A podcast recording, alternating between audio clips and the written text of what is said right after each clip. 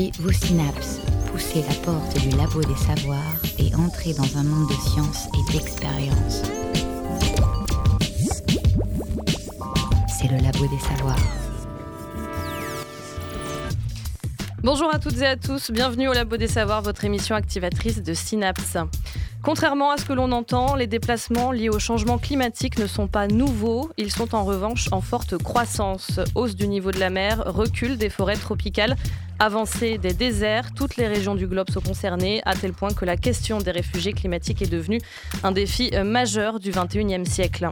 Selon la définition de l'Organisation internationale des migrations, un migrant environnemental est une personne qui, pour des raisons contraignantes de changement soudain, ou progressif de l'environnement est obligé de quitter sa résidence habituelle. Cette position récemment définie par l'ONU n'offre pour autant aucune reconnaissance juridique et empêche donc de dresser des statistiques précises. On a beau parler du réchauffement climatique depuis 40 ans, cela fait 20 ans seulement que les gouvernements de ce monde s'y intéressent, depuis la conférence de Kyoto en 1997, et encore moins que la question des éco-réfugiés est débattue. Pourtant, force est de constater que ce type de déplacement ne date pas d'hier. Entre 1992 et 1993, par exemple, les agriculteurs du Mozambique en Afrique de l'Est ont migré en nombre vers la Zambie voisine car leurs terres n'étaient plus fertiles. À l'époque, on parlait de famine, mais c'est bien la sécheresse causée par l'avancée du désert de Namibie qui a, en définitive, contraint ces cultivateurs à quitter leur pays. La nature et l'homme dans tout ça, en transformant son environnement physique, ne le rend-il pas plus vulnérable au désastre? Se demandait en 2002 la géographe Véronique Lassailly-Jacob. Comment le climat façonne les migrations? C'est le thème de cette émission. Et pour en parler, je reçois Michel Dess. Vous êtes géographe à Ligarin, l'Institut de géographie et d'aménagement régional à Nantes. Dans ce cadre, vous effectuez des recherches sur l'adaptation des populations littorales face au changement climatique. Bonjour. Bonjour. Et Étienne Chauveau, vous êtes euh, maître de conférence à Ligarin également. Vous, vous travaillez plus spécifiquement sur les risques de submersion et vous vous êtes notamment penché sur le cas de la tempête Xintia. Bonjour. Bonjour. Avec moi également Cathy Dogon. On parle de réfugiés climatiques, mais finalement cette distinction n'a rien d'officiel puisque ce statut n'existe pas, du moins pas encore. Il y a une vraie réflexion en cours, mais c'est vrai que le temps international est très très long. Maxime Labatte, nous ne sommes pas seuls sur Terre, et oui, c'est bien de le rappeler, les animaux aussi subissent les affres du réchauffement climatique. Et oui, comme le reste du vivant, ça bouge, ça bouge, ça bouge. Je le disais en introduction, les déplacements humains liés au changement climatique ne sont pas nouveaux, et c'est Vassili Moreau-Miosek qui nous le démontrera par A plus B. 11 octobre 2008, première conférence sur les migrations liées à l'environnement à Bonn sous l'égide de l'Université des Nations Unies. C'est à ce moment-là que l'on identifie comme problématique la question des déplacés climatiques. Dans son ouvrage Atlas des futurs du monde publié en 2010, Virginie Resson, chercheuse, chercheuse et analyste au LEPAC, le laboratoire privé indépendant de géopolitique et prospective, estime qu'à l'échelle mondiale, le réchauffement climatique multipliera par deux, voire par cinq, le nombre de migrants d'ici à 2050. À l'heure actuelle, on estime à 200 millions le nombre de migrants dans le monde, tout déplacement confondu. Effectivement, la situation des deltas asiatiques menacés par l'élévation du niveau de la mer, 70 cm d'ici la fin du siècle selon les dernières estimations du GIEC, pourrait à elle seule contraindre des millions de personnes à émigrer, de quoi corroborer les prévisions de l'ONU qui évalue quant à lui à 50 millions euh, le nombre d'habitants susceptibles de quitter leur lieu de vie en raison des conséquences du changement climatique. Alors on parle de 50 millions, mais finalement c'est un peu difficile d'avoir un chiffre euh, précis dans la mesure où le lien entre dégradation environnementale et décision de migrer reste difficile à établir. Étienne Chauveau. Oui, c'est un chiffre qu'il est très très difficile de, préciser, à vrai dire. Hein, euh. Non, effectivement, il y a des situations d'urgence qui ont déjà créé effectivement beaucoup de, beaucoup de déplacements de population. Il y a des, euh, des situations qui sont des dégradations, on va dire, mm, continues, hein, qui, euh, qui, je pense, sont plus, délicates aussi, enfin, plus, qui, tardent à mettre les choses en, route. Et puis, il y a des situations beaucoup plus brutales hein, qui, qui, peuvent aussi, effectivement, mettre en, en branle, je dirais, euh, des, chiffres de population plus importants. Très, très, très, très difficile, effectivement, d'évaluer ce chiffre-là, d'autant plus que l'élévation du niveau de la mer, vous le savez, il est sujet à une, grande incertitude, hein, avec une fourchette qui est très, très large aussi. Hein. donc, euh, c'est un élément parmi d'autres, hein, parmi bien d'autres, qui, euh, qui laisse un grand point d'interrogation. Est-ce qu'on peut dire que les personnes concernées ont, conscience de, de, cette échéance, entre guillemets? Est-ce qu'au Japon, par exemple, les habitants se disent Tiens, mes petits-enfants ne pourront plus vivre ici dans quelques années Alors ensuite, tout, dépend effectivement des risques. En général, quand on parle du Japon, on pense plutôt au tremblement de terre, hein, ce qui n'a rien à voir par conséquent avec le changement climatique. Euh, le Japon peut être concerné comme d'autres pays parce qu'il y a effectivement un, certain nombre de régions basses hein, qui là effectivement pourront subir les, effets de l'élévation du niveau de la mer. Cette question de la, conscience est, évidemment fondamentale hein, parce que euh, c'est ce qu'on appelle aussi la connaissance ou la culture du risque, euh, des, termes qu'on peut différencier mais en, simplifiant, employer l'un pour l'autre elle est absolument fondamentale parce qu'effectivement, plus une population a conscience de ce risque-là, mieux elle peut tout simplement se préparer et s'adapter à ce qui va, arriver. Et donc c'est très variable effectivement d'un lieu à l'autre. Là où les risques sont forts en général et surtout récurrents, on peut dire que les populations ont nécessairement euh, une connaissance, une conscience du risque meilleure. Le danger se situe plus dans les, dans les régions qui jusqu'à présent ont été peu affectées. Et euh, voilà, cette conscience à ce moment-là est beaucoup moins, en général, moins développée. Michel Dess oui, moi je voulais revenir un tout petit peu là sur les, sur les chiffres de tout à l'heure, là sur les 50 millions euh, proposés ou, ou avancer ainsi. Euh, là, je reprends aussi, vous avez cité tout à l'heure Véronique Lassaille-Jacob ou mhm. Patrick Gonin également du laboratoire Ruralité à Poitiers, hein, qui travaille sur ces questions et qui montre aussi que finalement, il est très difficile d'identifier uniquement le, le risque de changement climatique. Et souvent, il est associé aussi à des, à des guerres internes, à des problèmes de, de, comment, de grands aménagements, de grands travaux hydrauliques, par exemple des barrages, des grands barreaux, euh, travaux ainsi, euh, qui font qu'on expulse aussi les populations ou que les populations, parce qu'il y a la guerre, eh bien, fuient également la guerre. Et donc souvent, c'est difficile de discerner exactement ce qui relève totalement du, uniquement du changement climatique du reste. Hein. Alors ensuite, concernant le, Japon, peut-être, euh, c'est aussi toute la problématique du, niveau de développement en fait qui se pose, c'est-à-dire que que ce soit au Japon, que ce soit euh, dans d'autres régions du monde, euh, ce sont des pays qui ont suffisamment de, un niveau de, développement suffisamment élevé, un niveau technologique suffisamment fort. Euh, que l'on peut aussi s'adapter davantage, prévoir davantage, alors que d'autres pays, on le voit actuellement avec Haïti, sont beaucoup plus pénalisés face au Bangladesh vont être beaucoup plus pénalisés finalement par rapport euh, à ces enjeux. Est-ce qu'on considère que les déplacés de Xintia en Vendée, je vais me tourner vers vous, Étienne Chauveau, sont des réfugiés climatiques ou bien est-ce qu'il y a quand même dans, dans, cette terminologie une valeur internationale? C'est-à-dire qu'en fait, pour être assimilé à un réfugié climatique, eh bien, il faut vraiment quitter son pays Oui, alors ça, c'est une bonne question. Il y, a, deux questions en une, en fait. Hein. Pour Xintia, moi, je, euh, est, non, il n'est pas approprié du tout de parler de réfugiés climatiques. Hein. Cynthia, c'est plusieurs choses à en dire, évidemment, des, tas de choses. Ça n'est qu'une erreur d'aménagement ponctuelle dans un pays qui, globalement, est, peu menacé à l'échelle mondiale par, euh, le changement climatique. Hein. En France et sur nos côtes en particulier, il y a effectivement des zones à risque, mais si on compare ces zones-là avec bien d'autres zones dans le monde, le risque en France est, minime. Ça, c'est donc un, premier élément de réponse.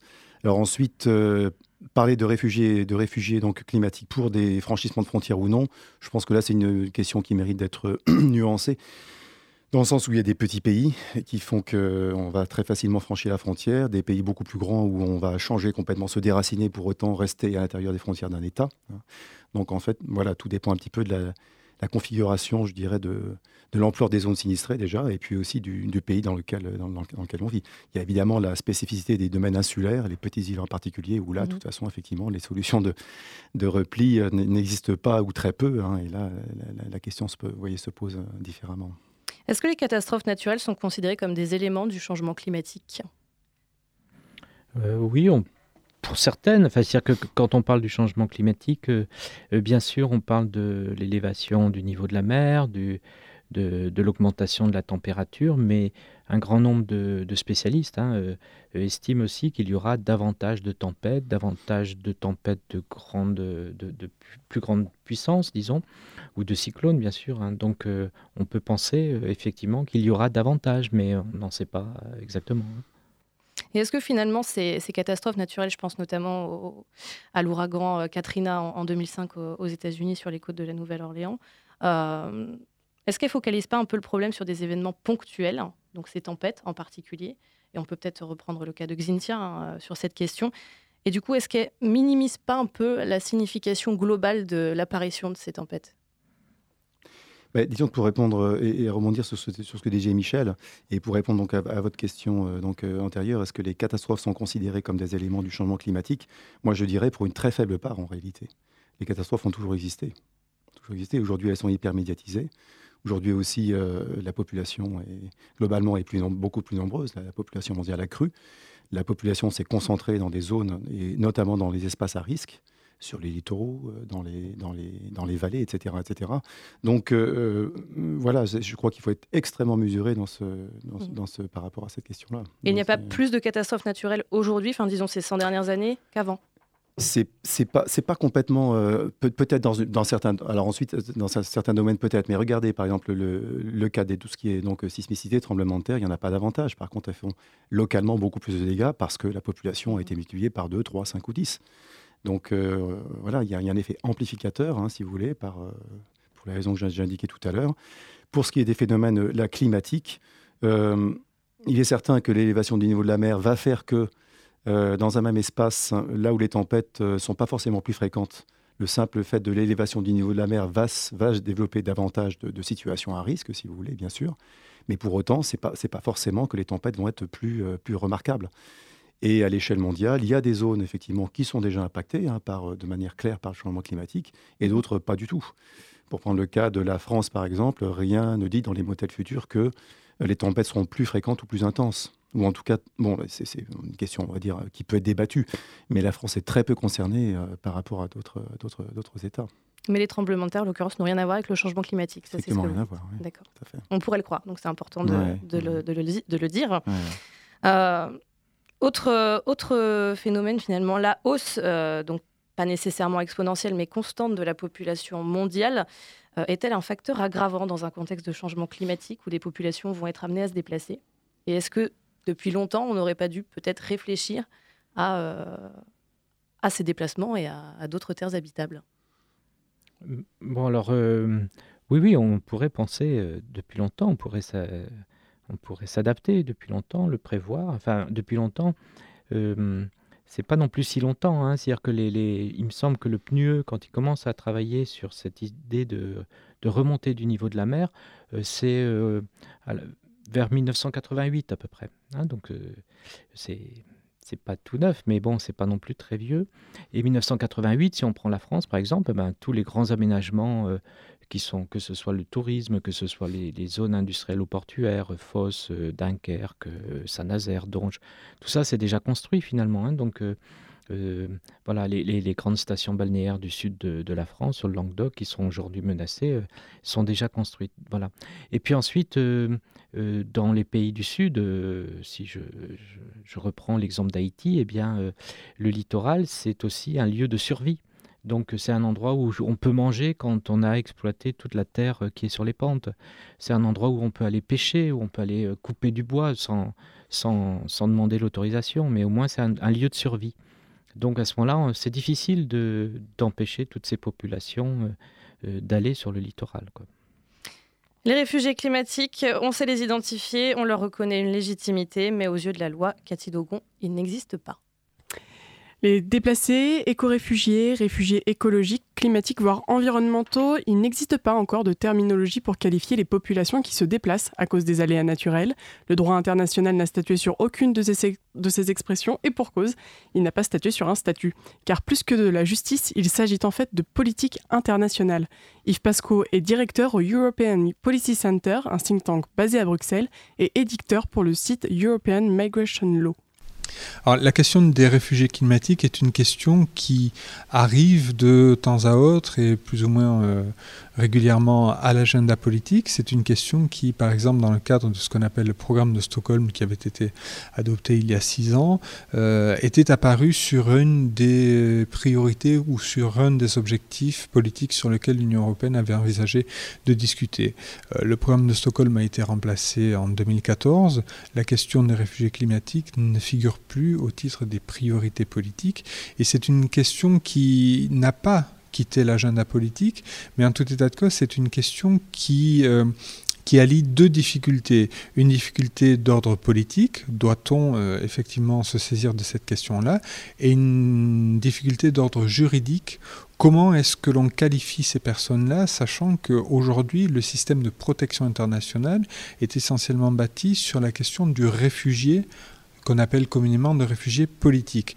Donc, est-ce que l'on doit créer un statut spécifique pour les réfugiés climatiques sans pour autant que ce statut spécifique nuise au statut des réfugiés politiques? La communauté internationale n'a pas encore de réponse à cette problématique, mais quelques États, indépendamment, se sont déjà penchés sur la question. Si votre maison se retrouve bientôt engloutie par les eaux, vous pourrez vous rendre en Suède ou en Finlande. C'est ça la solution? Rien n'empêche qu'un certain nombre d'États décident de leur propre chef d'accorder une protection spécifique à des personnes qui seraient victimes de catastrophes naturelles. Ensuite, euh, la décision internationale a ceci de difficile, c'est qu'elle prend du temps. Il faut mettre autour de la table un ensemble d'acteurs, définir les objectifs et lancer une négociation pour savoir qui est-ce qu'on protège, comment, de quelle manière, sur quel territoire, pendant combien de temps, avec quel statut. Et d'une certaine manière, ces questions-là sont des questions qui relèvent tout le temps de la souveraineté parce qu'on parle de personnes qui traversent des frontières et qui échappent en l'espèce à une catastrophe naturelle. Et par conséquent, euh, la négociation sur toutes ces questions-là euh, fait place à des oppositions, euh, fait place à des positions communes, et c'est une négociation internationale qui, si elle se déroule soit dans le cadre de l'Union européenne, soit dans un cadre plus large international, prendra, quoi qu'il en soit, du temps. Et donc ce temps-là, si un certain nombre d'États veulent aller plus vite, ils peuvent toujours le faire, et ça relève de leur souveraineté, le faire tout seul. Le Brésil, par exemple, a accueilli 40 000 Haïtiens en 2011 suite au séisme de 2010, des personnes qui ont toutes obtenu le droit d'habiter indéfiniment. Suite au changement climatique d'une région, ce sont souvent les pays voisins qui endossent le rôle d'hôtes. De manière générale, les, phénomènes migratoires sont dans leur grande majorité des phénomènes régionaux qu'il s'agisse de migrations causées par les conflits, qu'il s'agisse de migrations causées par la pauvreté, qu'il s'agisse de migrations causées par les phénomènes climatiques ou les, euh, désastres naturels, euh, on se rend compte de manière euh, relativement stable et, et, et, ce que disent les recherches, c'est que ces mouvements-là sont essentiellement des mouvements à caractère régionaux, et donc par voie de conséquence, ce sont les pays limitrophes qui en supportent soit le poids, soit acceptent d'être solidaires en fonction de la manière dont on considère ces mouvements-là. Encore faut-il que l'entente entre les deux pays soit cordiale. Une question s'invite alors au débat. Les frontières sont-elles toujours d'actualité? Dans l'histoire, de nombreux peuples vivaient au rythme de la nature sans être enfermés par le principe de nation. La nation peut être considérée comme un frein si l'on considère que les réponses à apporter à des situations ne sont pas par définition des réponses nationales, mais des réponses collectives. Et si on prend la question, par exemple, des, euh, phénomènes migratoires, euh, il me semble, et j'en suis en tous les cas intimement convaincu, que les réponses à apporter aux phénomènes migratoires que nous rencontrons aujourd'hui et que nous rencontrerons demain, peut-être du fait des changements euh, climatiques, certainement d'ailleurs du fait des changements climatiques, doivent par définition être des réponses transnationales. Et en l'espèce, il existe un cadre qui est le cadre de l'Union européenne qui permet de répondre à ces questions-là. Et de ce point de vue-là, la nation est un facteur bloquant à la décision commune et à la coopération commune. Face au nationalisme ambiant, Yves Pasquot redoute que l'abaissement des frontières ne soit pas à l'ordre du jour. En résumé, les vrais chanceux dans l'histoire, ce sont ces Hollandais qui luttent depuis des siècles avec leurs moulins contre la montée des eaux. Ils bénéficieront des avantages de l'espace Schengen et la générosité de la Finlande ou de la Suède. Mais par contre, pour les habitants des îles de Tuvalu, c'est pas tout à fait la même histoire. On y reviendra un peu plus tard. Merci beaucoup, Cathy. D'après vous, est-ce qu'on doit aller euh, vers euh, une reconnaissance du statut de réfugié climatique ou finalement est-ce que le statut de réfugié tel qu'il existe aujourd'hui, c'est-à-dire euh, sans distinction particulière, est suffisant? Michel Dess non, je pense alors peut-être le réfugié climatique, c'est peut-être un peu, un peu peut-être trop, trop étroit, mais peut-être un réfugié de l'environnement d'une manière un peu plus large. Je pense que ça pourrait être tout à fait. Enfin, il faudrait vraiment avoir ce statut, effectivement. Comment vous dissociez les deux? Oh, c'est simple. Euh, réfugié de l'environnement, eh bien, ça peut être. Enfin, c'est simple et c'est compliqué, mais réfugié de l'environnement, euh, ça peut être des, personnes qui sont chassées parce qu'il y a eu un grand groupe, euh, comme une exploitation minière ou la création d'un barrage, par exemple. Et donc là, on peut plus, on peut plus habiter parce que vous habitez à côté de Tchernobyl, parce que vous habitez à côté de Fukushima. Et donc, à ce moment-là, vous ne pouvez plus habiter, en fait pour des raisons environnementales dans un lieu précis.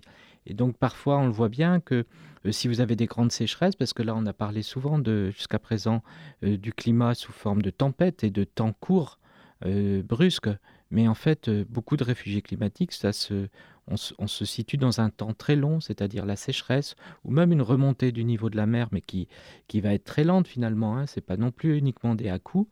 à ce moment-là, eh bien, ça se rapproche très vite de ce type de réfugiés où on, on ne peut plus habiter dans un lieu euh, qui était le lieu du quotidien et du familier. Donc il faut partir. Étienne Chauveau, quelque chose à ajouter? Non, effectivement, je suis tout à fait assez d'accord avec ce que, ce que propose Michel, c'est-à-dire une, un statut de réfugié effectivement environnemental. Hein. Les causes ne sont pas seulement climatiques. Hein. Simplement rajouter le fait que, euh, indépendamment de, en plus de ce qu'a dit Michel, on peut aussi rajouter le fait que tout simplement euh, certains espaces sont devenus difficilement vivables à cause d'une mauvaise gestion des ressources, tout simplement. ça peut être par une croissance démographique trop importante, mais pas forcément. Et que ça aussi, c'est un élément qui peut favoriser le, fait qu'un lieu de vie devient très difficilement vivable.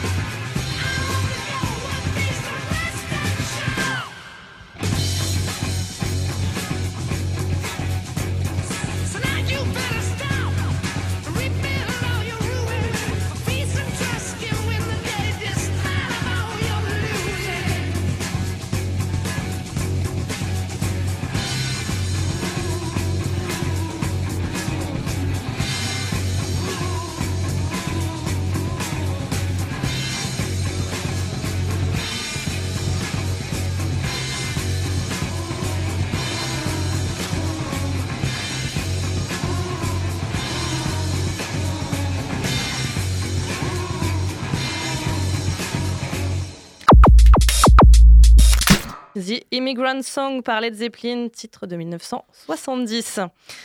Les régions les plus exposées sont aussi les plus pauvres du globe. Néanmoins, les pays développés n'échappent pas à la menace du climat, qui, elle, ne connaît pas de frontières. En témoignent les ravages de l'ouragan Katrina en 2005 à la Nouvelle-Orléans, au sud des États-Unis. Plus près de nous, l'érosion ou la désertification des sols menacent aux marges de l'Europe, notamment en Turquie, où 160 000 km de sols cultivables se dégradent. Selon l'OCDE, en 2012, les dix villes les plus économiquement menacées par la montée des eaux se trouvent aux Pays-Bas, aux États-Unis et au Japon. De son côté, la Chine doit faire face à l'augmentation du niveau de la mer sur son littoral, mais aussi à l'expansion du désert de Gobi au nord, qui progresse de près de 10 000 km chaque année. Certaines régions sont toutefois plus à risque et sont au centre des préoccupations actuelles en ce qui concerne les migrations climatiques. Ainsi, les premiers éco-réfugiés officiels reconnus sont issus du Bangladesh. Il y a dix ans, la majeure partie de l'île de Bola a été littéralement engloutie par les eaux, provoquant le déplacement de quelques 500 000 personnes. Les prévisions sont alarmistes concernant euh, le pays le plus densément peuplé au monde, 150 millions d'habitants pour 144 000 km. Selon l'économiste Kazi Ahmad de la Dhaka School of Economics, ce n'est pas moins du tiers de la population qui sera déplacée d'ici à 2050. Alors on sait que le niveau de la mer monte, on sait que les déserts avancent. Est-ce que l'homme doit chercher à s'adapter à ce nouvel environnement? Et le peut-il systématiquement d'ailleurs? Euh, tout à l'heure, Étienne Chauveau disait qu'il y avait toujours eu finalement des catastrophes naturelles et il y avait toujours eu des, des, catastrophes climatiques. Hein. Donc l'adaptation, oui, les hommes euh, euh, savent le faire depuis longtemps. quand on s'intéresse aux au, peuples de la bande sahélienne ou que ce soit au nord du, Sahara ou au sud du Sahara, donc euh, pour le Sahel, le sud du Sahara, eh bien, il y a euh, des formes d'adaptation qui sont ancestrales dans la, la manière de gérer l'eau, de se déplacer, d'être des semi-nomades, euh, même d'avoir de la migration saisonnière, puis plus tard, à partir des années 70, de la migration internationale. Donc, vous voyez que les formes d'adaptation, elles sont très nombreuses, oui. Mais elles existent vraiment? Est-ce qu'on peut s'adapter dans toutes les situations? Ou est-ce que le changement est trop soudain, trop rapide finalement, même si on parle de quelques années, euh, qu'on n'a pas le temps de s'adapter?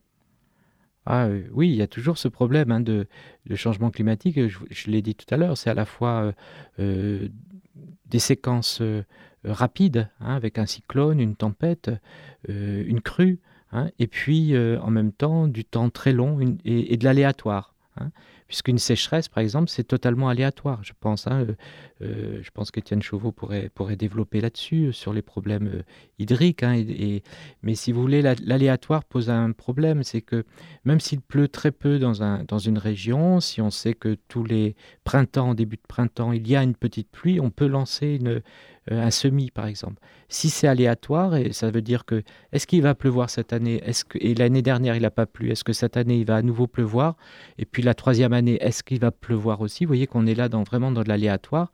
Et donc, quand on a des sécheresses comme ça par cycle qui durent 4, 5, 6 ans, et bien à ce moment-là, oui, on ne peut rien faire. On peut, il faut partir. Hein. De même pour euh, des zones qui vont être, euh, comme les cas des îles basses, là, qui vont être recouvertes par l'eau. Euh, petit à petit, effectivement, là, on ne peut pas s'adapter. Il faut partir à un moment donné, oui. 4, 5, 6 ans, c'est la durée euh, minimum, j'ai envie de dire, pour, euh, avant de décider du départ? Je pense que... Parce que a priori, une sécheresse qui durerait deux ans, ses effets sont immédiats aussi sur les cultures. Oui, oui, oui, mais on peut toujours penser que ça va revenir.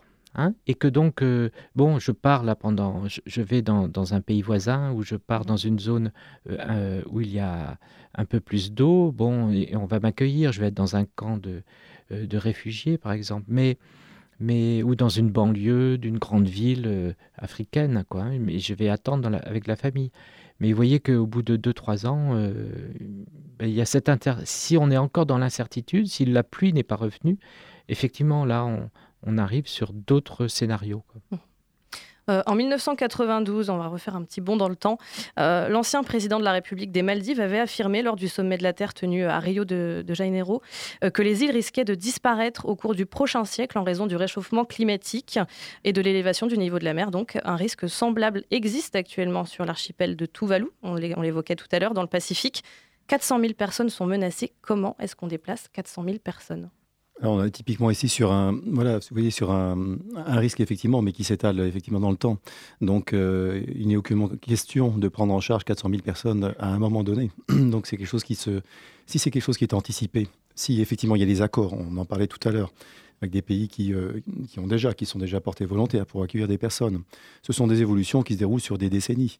Théoriquement, on a, on a le temps de, de s'y préparer effectivement. Ensuite, euh, c'est bien sûr, il ne faut pas Rester inactif, ça suppose aussi des, accords internationaux. Il y a aussi la, notion de solidarité, bien sûr, hein, qui, doit, jouer et qui, sans cela, à défaut de cela, effectivement, rendra les choses, pour certains espaces, très compliquées. Hein. Euh, je voulais aussi rebondir un petit peu sur ce que disait Michel tout à l'heure, sur euh, ces adaptations. Est-ce que l'homme a le, temps de s'adapter?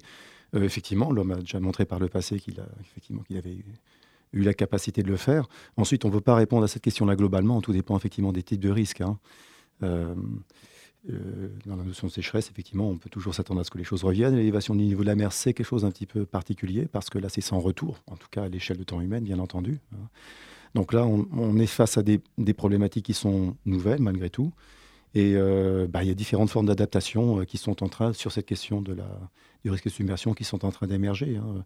Celle de, repli, de se reculer un petit peu du littoral en fait partie, hein, ce qu'on appelle donc le, donc le, recul stratégique. Hein, mmh et puis il y a des formes d'adaptation, d'adaptation du bâti aussi. face ensuite, tout dépend de la, du niveau de gravité du risque, de la, des, sommes d'enjeux de, à déplacer, etc. Concernant donc les Tuvalu et puis les formes d'adaptation qu'il y a, est-ce que l'on peut déplacer en fait 400 000 personnes d'un seul coup? Il faut savoir que dans ces petites îles, euh, euh, parfois jusqu'à la moitié de la population actuelle est déjà en diaspora et en migration. Hein, quand on parle euh, Haïti, eh bien, comment, on, compte sur 10 millions d'Haïtiens, 1 million à peu près, qui sont déjà ailleurs. Euh, si on s'intéresse à Montserrat dans la Caraïbe, eh bien une petite île de la Caraïbe, c'est plus de la moitié de la population euh, qui est déjà partie. Alors, euh, vous voyez qu'il hum, y a déjà donc une, forme de, départ. Ensuite, eh bien, se posera si cette île disparaît, disparaît Tuvalu, mais pareil pour Kiribati ou les Maldives, hein, le problème en fait du territoire national, de la perte d'un territoire national, et donc de l'accueil euh, quelque part euh, dans un pays euh, voisin de, cette autorité nationale, accueille ou non. Et donc forcément, si aucun pays n'accueille ben, d'une manière terrestre finalement l'État des Caribati ou de Tuvalu, eh bien on peut penser que cette, ce nouvel État qui est très récent finalement va disparaître. Et donc ça pose le problème de l'apatride, de la, et aussi de la nation, hein, de, l'identité nationale. Comment est-ce qu'on peut être d'une nation euh, s'il n'y a plus de sol, s'il n'y a plus d'État? Au niveau des littoraux, justement, Michel Dess a commencé à l'aborder euh, en début d'émission. On sait bien que si les hommes se sont effectivement agglutinés au bord de la mer, au départ, c'était pour de très bonnes raisons. Donc, d'après vous, euh, Michel Dess, ces raisons, elles sont toujours valables? Ah Oui, oui, bien sûr. L'économie mondiale euh, l'économie mondialisée eh bien, dépend de la mer. 90% hein. euh, du, commerce mondial eh bien, est transporté par des bateaux de, marchands. Donc voilà, les, grandes zones de production aujourd'hui, d'acier ou, d'aluminium, etc. les, grandes raffineries de pétrole, tout ça se trouve essentiellement dans les littoraux, le long des littoraux. Donc on, a besoin bien sûr de la mer et pour le moment, euh, on est dans ce, dans ce modèle. Hein, Donc on va reculer petit à petit. il est absolument hors de question d'imaginer par exemple que une partie des habitants du littoral euh, chinois euh, se déplacent plus à l'intérieur des terres qui pour le coup sont quasiment vides. Si, enfin tout, tout ça pourra se faire sans doute, mais petit. Vous voyez que si on se place ensuite, si on change d'échelle un peu temporelle et qu'on se place dans une échelle humaine, vous euh, voyez, moi j'ai encore 30 euh, ans à vivre à peu près. Hein. donc euh, à mon échelle à moi, le, changement, l'élévation du niveau de la mer, elle sera de, je sais pas, une dizaine de, centimètres au maximum. Donc toute la Chine ne va pas se, se déplacer si rapidement que ça. Ça va se faire sur les siècles qui viennent. Hein, mais euh, au fur et à mesure, je pense. On dit que les principales zones à risque sont en Hollande, aux États-Unis euh, et au Japon. On parle de quel pourcentage de surface concernée alors déjà, euh, bon, c'est quelque chose qui est, quelque chose comme ça, c'est pas forcément, ça, pas forcément la réalité. Il y a beaucoup plus de, effectivement d'espaces que ça qui sont même plus touchés. On parlait tout du Bangladesh, hein, par s'il est question effectivement des changements climatiques, notamment de l'élévation du niveau de la mer, mais, pas seulement. Donc, euh, euh, à l'échelle des États, c'est rarement un pourcentage important, sauf pour les Pays-Bas, qui est une exception mondiale quasiment, puisque un quart effectivement de, pays est situé sous le, sous le niveau de la mer. Et euh, donc, c'est un, pays très particulier de ce point de vue-là, qui a mis beaucoup de moyens pour effectivement. D'abord, reconquérir des espaces sur la mer et ensuite se protéger, effectivement c'est pas tant la question du pourcentage finalement des, surfaces, voyez, qui concernées, que euh, le fait qu'il y a dans certaines zones des, très fortes concentrations bah, de, de, population, d'énormes villes, et que ça, effectivement, ça, rend le problème complexe. On parle de risques, en fait, depuis tout à l'heure. Est-ce qu'il y a des risques qui sont aujourd'hui des certitudes? Si oui, est-ce que c'est vraiment... Euh, est-ce qu'on ne peut rien faire contre ça? Non, bien sûr. Euh, lutter contre l'élévation du niveau de la mer, ça n'a pas de sens. D'ailleurs, le terme de lutte, vous savez, contre le changement climatique est un terme qu'on pourrait très très largement critiquer aussi. On ne peut pas lutter contre, on peut s'adapter au mieux. Hein. Euh, certitude, non, dans le sens où, par rapport à ce risque-là, effectivement, on le disait tout à l'heure, il y a une très grande incertitude hein, sur le, niveau atteint en 2100 et au-delà. la fourchette est très large. Beaucoup va dépendre aussi, effectivement, des, bon, des, efforts qu'on fera pour réduire notre empreinte écologique à travers ben, notamment le relagage des gaz à effet de serre, hein, entre autres. Hein, mais c'est très très compliqué d'être de, plus précis. Hein. Les migrations climatiques sont devenues un enjeu humanitaire mondial. Ce fut pourtant, à une époque, un phénomène tout à fait naturel. Vassili Moro-Miosek. Les changements climatiques terrestres ont souvent participé à l'évolution des espèces, y compris pour les Homo sapiens. Mais parfois, l'adaptation est compliquée et le meilleur moyen de subsister est de migrer. D'ailleurs, ce n'est pas rare que plusieurs espèces migrent en même temps, emportant potentiellement avec elles leurs prédateurs. Nos ancêtres, les anciens Homo sapiens, ont quitté le continent africain il y a environ 100 000 ans. Alors attention, ils ne se sont pas préparés à déménager du jour au lendemain. C'est par de nombreuses vagues successives que leur chemin s'est tracé. Mais pourquoi sont-ils sortis? N'étaient-ils pas bien sur ce grand continent africain?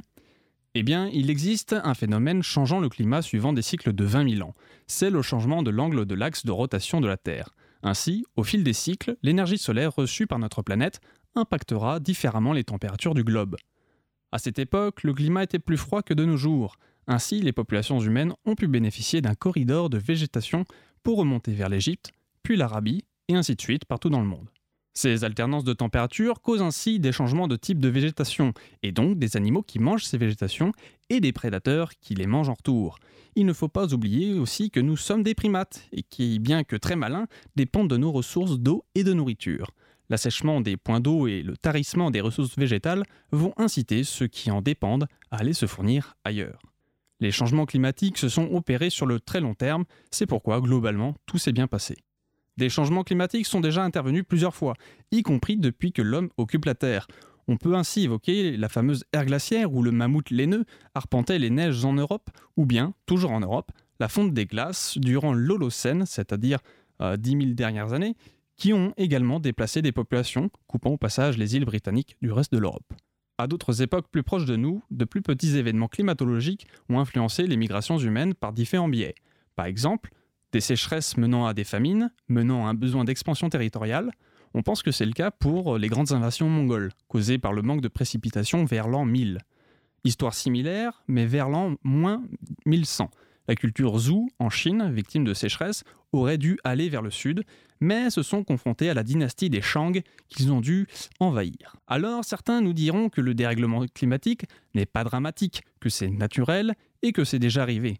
Néanmoins, dire cela ne serait pas tout à fait juste. En effet, le réchauffement climatique que nous subissons actuellement, directement lié aux activités humaines, se déroule très rapidement, trop rapidement, si bien que les espèces n'ont pour ainsi dire pas le temps de s'adapter. On remarque certaines migrations d'espèces, mais ce qui nous touche en premier lieu, ce sont les conséquences de ces changements. Amplification météorologique, inondations, montée du niveau de la mer, hiver rude ou au contraire avancée des déserts. Tous ces événements à différentes magnitudes forcent des populations humaines à migrer. Néanmoins, elles peuvent se heurter à un obstacle qui n'a rien de naturel, la capacité des autres humains à pouvoir et à vouloir les accueillir. Merci Vassili. Ils ont répandu le sang un peu partout sur ton sort. Couvert de ciment jusqu'à étouffer ton sort. Te détruisent pour du papier. tes profondeurs. Pour nous faire croire en ton deuil, on ne portera pas ta tombe. Car on veut te voir vivre. Ils t'ont séquestré de leurs ombres. Nous on veut te voir libre. Tes enfants t'entendent crier, ressentent ta souffrance. Aujourd'hui sont prêts à se battre pour prendre ta défense. Les puissants te persécutent comme ils nous persécutent. Tombés dans la démence, et charmé par belles buts après t'avoir pillé, fragmenté, bombardé, vidé de tes substances, tes richesses, ils ont gardé sans aucun respect. Se sont appropriés ta chair depuis des millénaires pour t'avoir se font la guerre. Pachamama, tes enfants sont toujours là, éparpillés sur le globe, le point levé pour le combat. Pachamama, c'est nos racines qui sont en toi. Tout notre amour sera plus fort que notre notre désarroi, Pachamama. Ton va se remplir à rapport, ils t'ont condamné à mort et nous ont condamné à mort. De toutes parts s'élèvent nos voix, allez leur dire d'avance que malgré leur mauvaise foi, terre mère n'est pas à vendre. Terre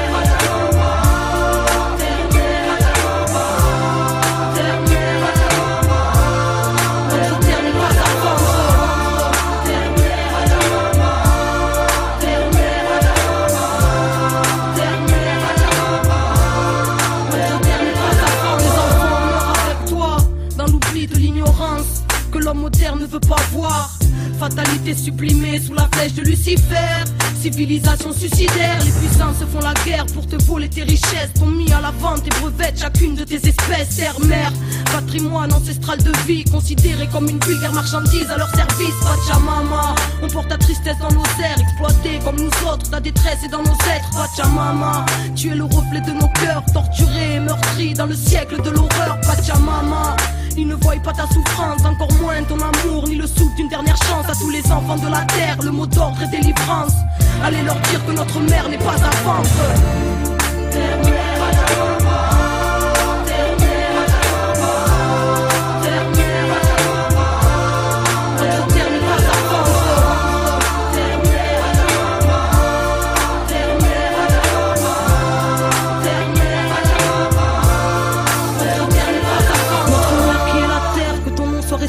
Que ton règne revienne, que tes enfants puissent t'aimer. Donne-nous aujourd'hui la force d'y croire. Pardonne-nous notre orage, qu'on se nourrisse d'espoir. Ne nous soumets pas au cynisme que l'homme moderne cultive. Livre-nous de la machine et de sa haine qui nous surine. Que ta force reprenne ses droits, qu'on se rappelle que c'est toi qui reçois la vie sous la lumière des étoiles. Ils ont répandu le sang un peu partout sur ton sol, ton recouvert de ciment jusqu'à étouffer ton sort. On t'empoisonné ton air, souillé tes océans, tes rivières et tes mers et on vampirisé ton sang. Ils ont fracassé tes saisons, dérégler ton climat. Ils ont coupé l'horizon avec du béton dégueulasse. Ils ont exterminé ta faune, racheté ta flore, sous-estimé ta force pour nous condamner à mort. Pachamama.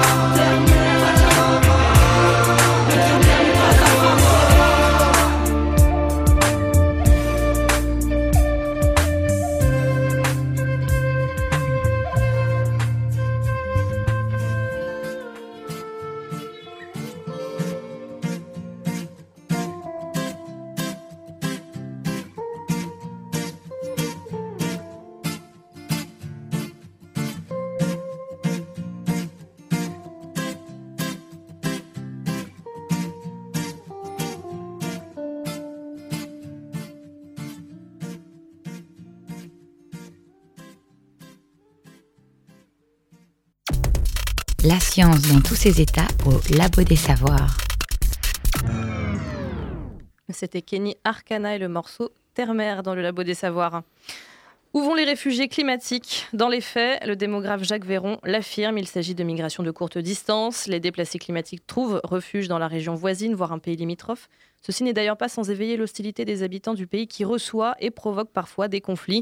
Le sociologue allemand Harald Welzer parle même de guerre du climat. Dans son ouvrage paru en 2009, Les guerres du climat, pourquoi on tue au XXIe siècle, l'auteur explique que les réfugiés environnementaux en tant que conséquence du changement climatique sont imprévisibles car ce sont des phénomènes écosociaux. Dans sa démonstration, la guerre du Darfour restera sans doute la première guerre climatique entre les paysans sédentaires africains et les éleveurs arabes. Si des conflits existaient entre les deux communautés depuis 70 ans, ils ont été accrus notamment par l'érosion des sols. Le manque de pluie et en définitive la grande sécheresse des années 1970 a eu pour conséquence que les régions du Nord devinrent impropres à l'élevage et que les éleveurs furent poussés vers le Sud, se transformant pour la première fois en nomades à part entière. Est-ce que le terme de guerre est approprié selon vous? Ces propos me paraissent pour moi très excessifs. Euh, on, peut aller vers des situations de tension, euh, vers des guerres, à mon avis, de manière très marginale. En tout cas, je le, souhaite évidemment. Euh, je, pense que voilà, c'est une, une vision assez catastrophiste. Je trouve aussi que l'exemple du Darfour n'est pas forcément bien choisi, parce que c'est certainement pas la première tension, guerre, voire qui serait déroulée pour des, des questions entre autres environnementales, mais pas que, hein, surtout pas que. Donc euh, voilà, c'est un argumentaire qui me semble euh, auquel je ne peux pas souscrire, hein, euh, même, si, on ne peut pas évacuer l'idée hein, que, des, conflits peut-être pourraient naître effectivement de situations extrêmes. On peut, je pense que par anticipation, ce sont des choses qu'on peut désamorcer, et c'est effectivement ce vers quoi il faut aller. Euh, peut-être que euh, euh, guerre uniquement liée au changement climatique, effectivement, c'est sûrement excessif. Mais on voit aussi, par exemple, dans le, dans le Moyen-Orient actuellement, de grands conflits qui se voilà, qui sont sous-jacents, liés en fait à l'aménagement des barrages. on est ici dans des régions où il manque d'eau, où la population augmente et où en fait on se trouve avec des fleuves qui traversent une ou deux frontières. Je pense à l'Euphrate par exemple. Aujourd'hui, donc l'Euphrate traverse la Turquie, prend sa source en Turquie, puis la Syrie, puis l'Irak. Et on voit bien aujourd'hui, ben Daesh, par exemple, est typiquement sur toute la zone de l'Euphrate. Hein. Et donc, Daesh utilise, par exemple, l'Euphrate comme arme comme arme stratégique. Et, les conflits qui seront à venir seront entre l'Irak et, la Turquie, puisque l'Irak, euh, la Turquie plutôt, avec les grands barrages, euh, eh bien, euh, utilise 80% de l'eau de l'Euphrate. C'est-à-dire que ce qui a fait la richesse de, l'Irak et, et, de, comment, de, de toute cette région, euh, eh bien, euh, c'était l'eau, sa maîtrise, et aujourd'hui, il n'y a que 20% du débit du fleuve qui coule en Irak. Tout le reste est pris par euh, les Turcs. Et donc, c'est évident qu'à un moment donné, il y aura de fortes tensions entre ces deux pays une fois que la situation sera revenue à la normale. Là, il y, a une, il y, a le facteur intervention humaine dans, dans l'exemple que vous venez de choisir. Tout à l'heure, en début d'émission, j'évoquais le cas des agriculteurs du Mozambique. Donc, le climat, quand il n'est pas la cause directe, peut tout de même être une cause indirecte des conflits régionaux C'est ce que évoquait tout à l'heure Michel Dess en disant que c'est très parfois difficile de démêler euh, les, tensions, l'instabilité qui revient effectivement aux modifications environnementales, puisqu'il relève de paramètres autres, sociaux, politiques, économiques. Euh, voilà. Euh, je, voulais aussi compléter effectivement ce que disait Michel sur cette question de, la ressource en eau, puisqu'on nous a parlé aussi des guerres de l'eau dans le futur. Hein, le cas effectivement du, Moyen-Orient en est un. En réalité, euh, les situations hydroconflictuelles, comme on les appelle parfois, sont très nombreuses. Mais la plupart des crises ont été en fait évitées par des accords bilatéraux ou, plus larges aussi. Euh, donc euh, ça veut dire aussi que face à des questions quelque part environnementales sur la, diminution de la ressource en eau, l'homme a toujours trouvé des solutions, en fait, hein, jusqu'à aujourd'hui, effectivement. Alors, il y a des choses qui s'accélèrent et ça suppose aussi une accélération de ces, de cette capacité à négocier, euh, certainement. Mais euh, le fait est qu'on a. Les guerres de l'eau ont été extrêmement rares par le passé. Et les situations, pourtant, de, conflit, elles, étaient extrêmement nombreuses. J'ai une étude pour vous, Étienne Chauveau, qui va vous plaire. Le changement climatique a-t-il eu un impact sur la guerre civile qui ravage la Syrie depuis maintenant 4 ans? C'est la thèse défendue par cinq chercheurs américains dans une étude publiée en mars dernier dans la revue Proceeding of the National Academy of Science. Dans le résumé de leur étude, les chercheurs expliquent que la région du croissant fertile a subi entre 2006 et 2009 la pire sécheresse jamais enregistrée dans la zone, ce qui a provoqué de fait un effondrement des récoltes, une hausse des prix alimentaires, le déplacement d'environ 1,5 million de personnes des campagnes vers les centres urbains ou encore des déscolarisations massives. Alors, étude bien sûr, euh, comme toutes les études scientifiques à nuancer. Qu'est-ce que vous en pensez? Alors, je ne suis pas du tout un spécialiste de cette question, effectivement. Hein. J'aurais tendance à dire que, euh, pour reprendre ce qu'on disait à ce qui a été dit euh, tout à l'heure, à savoir que c'est un élément certainement, mais parmi bien d'autres. On sait très bien aussi que le contexte géopolitique de cette région, indépendamment des questions environnementales, est de toute façon très très compliqué, très complexe.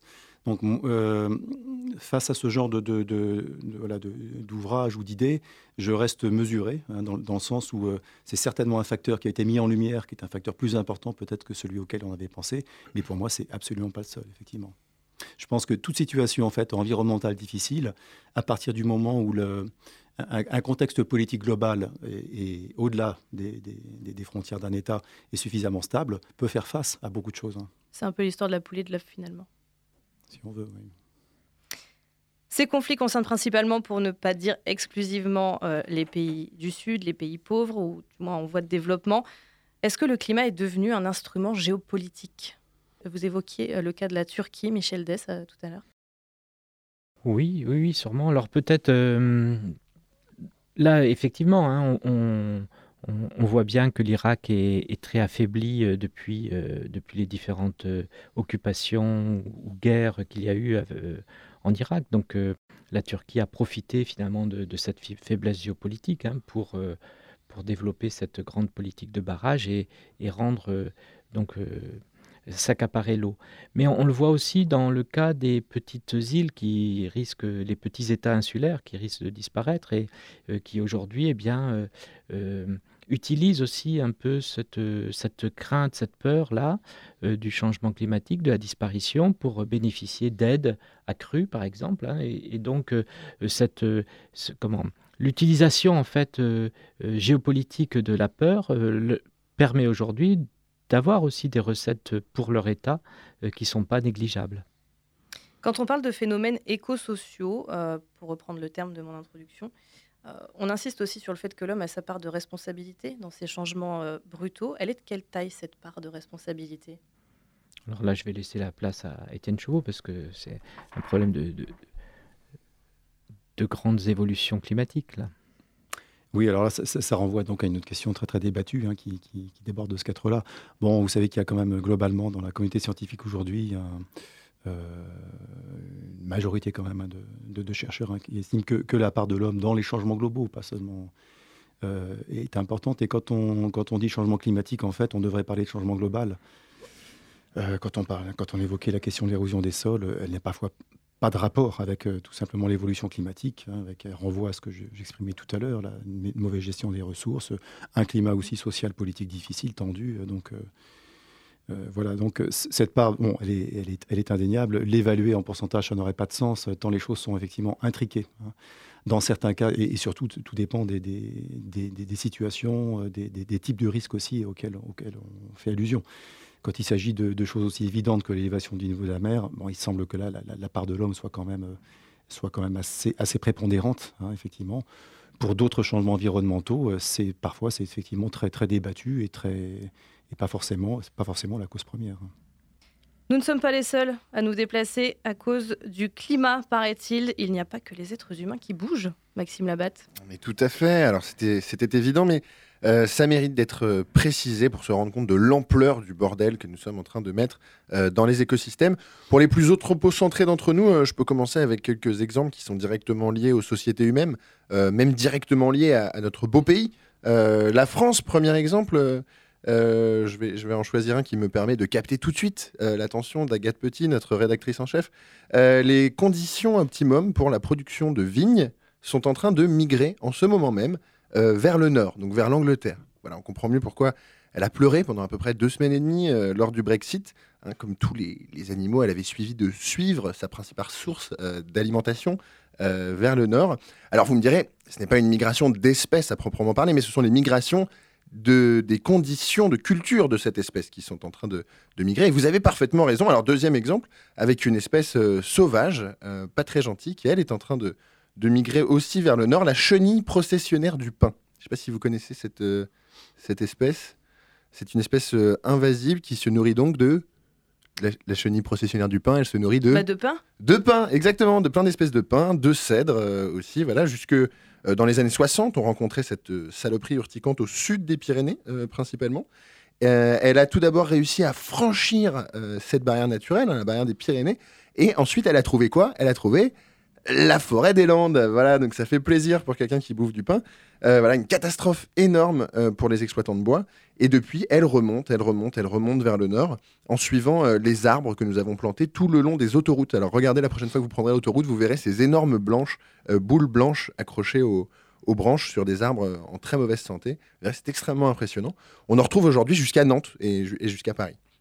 Voilà, les poissons aussi sont en train, c'est un bon exemple, ils sont en train de, migrer aussi vers le nord. Donc toute la pêcherie de l'océan Atlantique est en train de migrer de plusieurs kilomètres vers le nord et les, marins suivent bien sûr ces migrations. Alors ces espèces suivent des conditions de température propices à leur épanouissement, mais certaines espèces migrent à cause de la destruction de leur habitat naturel. Euh, c'est bien sûr le cas de l'ours polaire, qui rôde aujourd'hui euh, dans des régions au nord du Canada et en Sibérie où il n'allait pas du tout avant. Euh, on observe même des cas de reproduction avec des grizzlies. Voilà, je le, dis, c'est important de le préciser, parce que ça donne des gros lards. Et donc ça permet d'avoir en même temps un nom complètement ridicule et en même temps le plus gros carnivore terrestre, quand même parce que l'ours polaire était déjà le plus grand carnivore terrestre, et le croisement avec un grizzly est encore plus gros. Alors c'est important de le savoir. Voilà. Alors, est-ce vraiment un problème, toutes ces, petites migrations d'animaux? On peut se dire que, que non, pas trop. Hein. Finalement, on en connaît plein des animaux migrateurs qui sont, qui sont naturellement euh, migrateurs. Vous pouvez m'en citer quelques-uns? Je sais pas si vous en, si Une hirondelle Une hirondelle, par exemple, c'est un très bon exemple. Euh, elle passe quand même d'Afrique en Europe euh, tous les ans. Les baleines qui se, qui, qui, se nourrissent en été autour du pôle et qui viennent se reproduire sans, sans, manger du tout autour de l'équateur. Donc il y, en a, énormément, les papillons monarques hein, qui traversent toute l'Amérique du Nord. mais ces espèces migratrices ne perturbent pas vraiment des écosystèmes. En fait, elles en font partie de manière épisodique mais elles en font partie. Et finalement, quand on réfléchit, les migrations saisonnières sont un peu des migrations climatiques. Mais la régularité des changements climatiques saisonniers permet aux écosystèmes de s'auto-éco-organiser, comme dirait euh, Edgar Morin. car le problème du changement climatique, c'est bien évidemment euh, qu'il intervient dans euh, un contexte de décomposition des écosystèmes. Certaines espèces ne survivent plus, d'autres espèces migrent et perturbent d'autres écosystèmes les équilibres écosystémiques, c'est-à-dire l'ensemble des relations euh, complexes entre les espèces, sont des phénomènes extrêmement longs et lents à se mettre en place. Et il ne faut pas tout mettre sur le dos du changement climatique. Hein. On a aussi euh, déplacé volontairement des grands nombres d'espèces animales et végétales euh, depuis près de, 500 ans, un peu partout dans le monde. On a mélangé tous les écosystèmes parce qu'on trouvait ça marrant. Je, ne sais pas qui a eu cette idée-là, mais ça, a des effets catastrophiques. Ce sont donc des écosystèmes profondément perturbés euh, par le déplacement généralisé d'espèces, par la pollution humaine, par les modifications des voies de circulation des espèces, qui sont aujourd'hui frappées, en plus de tous ces problèmes, par le réchauffement global. Alors, ce que je vous raconte, j'en suis conscient, est complètement euh, déprimant. Voilà, je suis désolé pour, euh, pour un milieu de semaine comme ça, c'est très dur d'apprendre ça. tous les efforts qu'on pourra faire ne, nous permettront pas de re-ranger chaque espèce dans l'écosystème d'où il provenait au départ donc, donc, donc c'est mort. Voilà, je, vous le dis, on, ne pourra, on ne pourra plus rien faire. Euh, mais par contre, il y a une bonne nouvelle, c'est que peu importe les perturbations qu'on fera à, ces écosystèmes, euh, finalement, elles finiront par retrouver un équilibre à un moment ou un autre. Voilà, alors dans pas très longtemps, à l'échelle du, temps géologique, genre quelques dizaines de milliers d'années, par exemple, voilà, de stabilité. Et, euh, l'équilibre complexe qui, structure les écosystèmes referont leur apparition. En attendant, euh, l'homme aura disparu, hein, je pense, euh, depuis très longtemps, et il aura vécu ces derniers moments dans un monde bien abîmé, hein, dans un monde bien merdique quand même, voilà, qu'il se sera lui-même euh, créé, lui-même infligé. Merci Maxime. je ne sais pas s'il faut dire merci. On, va peut-être rester optimiste. On va se dire que peut-être dans quelques années, l'homme aura des branchies et donc une partie du problème sera résolue, non? C'est mort. non, tu pourras profiter par contre de, de, de vols d'essaims de, de, de frelons asiatiques voilà, ça, ce sera un spectacle que tu, dont, tu pourras Qu'il ne faudra pas louper. Oui, ce sera beau. D'accord. Merci beaucoup, Maxime. Euh, finalement, sur les, on parlait tout à l'heure de, bon, on va revenir sur des chiffres. Hein. on sait que c'est des données euh, compliquées à établir. 200 millions de réfugiés, toutes catégories confondues, si je puis dire. 50 millions de réfugiés, de déplacés, de nouveaux déplacés euh, climatiques. Mais finalement, est-ce que les déplacés climatiques sont pas la plupart des réfugiés, ne composent pas la plupart de ces 250 millions de réfugiés dont on parle? Actuellement, non, effectivement. Euh, à, l'avenir, euh, effectivement, bah, beaucoup dépendra quand même de cette vitesse d'élévation du niveau de la mer hein, dont on parle si souvent, avec cette incertitude. Mais il est certain qu'avec une augmentation de 3 degrés, ce qui est la, trajectoire actuelle, euh, le nombre de, personnes à déplacer, hein, ça ne veut pas dire non plus migration internationale, hein, solution de repli aussi dans la bande rétro-littorale, par exemple, dans certains cas, ça sera possible. Mais là, effectivement, c'est au minimum 200-250 millions de personnes, mhm. euh, a, priori. Hein. Donc, euh, sur euh, un niveau de la mer qui augmente à plus d'un mètre cinquante de mètres, c'est au moins de cet ordre-là.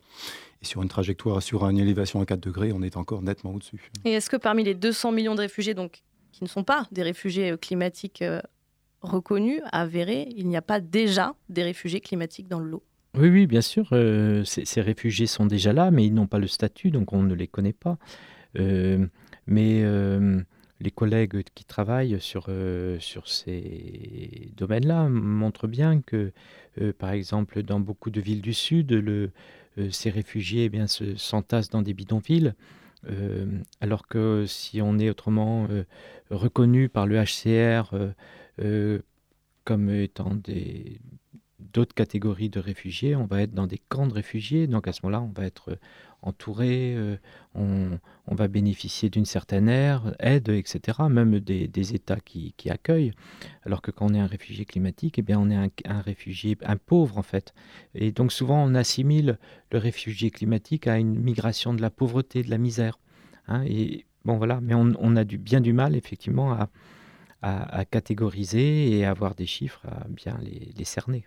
L'identification euh, des membres appartenant à la catégorie des réfugiés climatiques est aussi complexe que sa définition est polémique par le qualificatif d'environnement accolé à celui de réfugiés On impute à la seule nature la responsabilité des déplacements présents ou futurs comme le soulignait en 2001 le géographe Luc Cambrésis, directeur de recherche au Centre Population et Développement. On évacue les responsabilités politiques en se défaussant sur la toute-puissance de la nature. Ainsi, la dénomination non seulement ne reconnaît pas les conséquences de l'intervention de l'homme sur les écosystèmes, mais elle occulte la diversité et la complexité des motivations des départs. Un nouveau monde se prépare. Les dynamiques migratoires actuelles détacheront détacheront peu à peu les géographies humaines des logiques de territoire et nous obligeront comme le climat, à donner un sens politique à l'espace mondial. Ainsi, elles imposeront de savoir inventer d'autres rapports aux frontières et de nouvelles formes de citoyenneté. N'oublions pas cependant que l'idée du départ ne doit pas occulter la capacité d'adaptation des populations au changement climatique dans leur pays d'origine, quand celle-ci est possible. Dans tous les cas, ce sont 20% des terres du globe qui sont aujourd'hui concrètement menacées. C'est la fin de cette émission. Merci à Cathy Dogon à la technique et pour sa chronique. Merci à Maxime Labatte et Vassili Moromiosek. Merci enfin à nos invités, bien sûr, Michel Dess et Étienne Chauveau. À la semaine prochaine.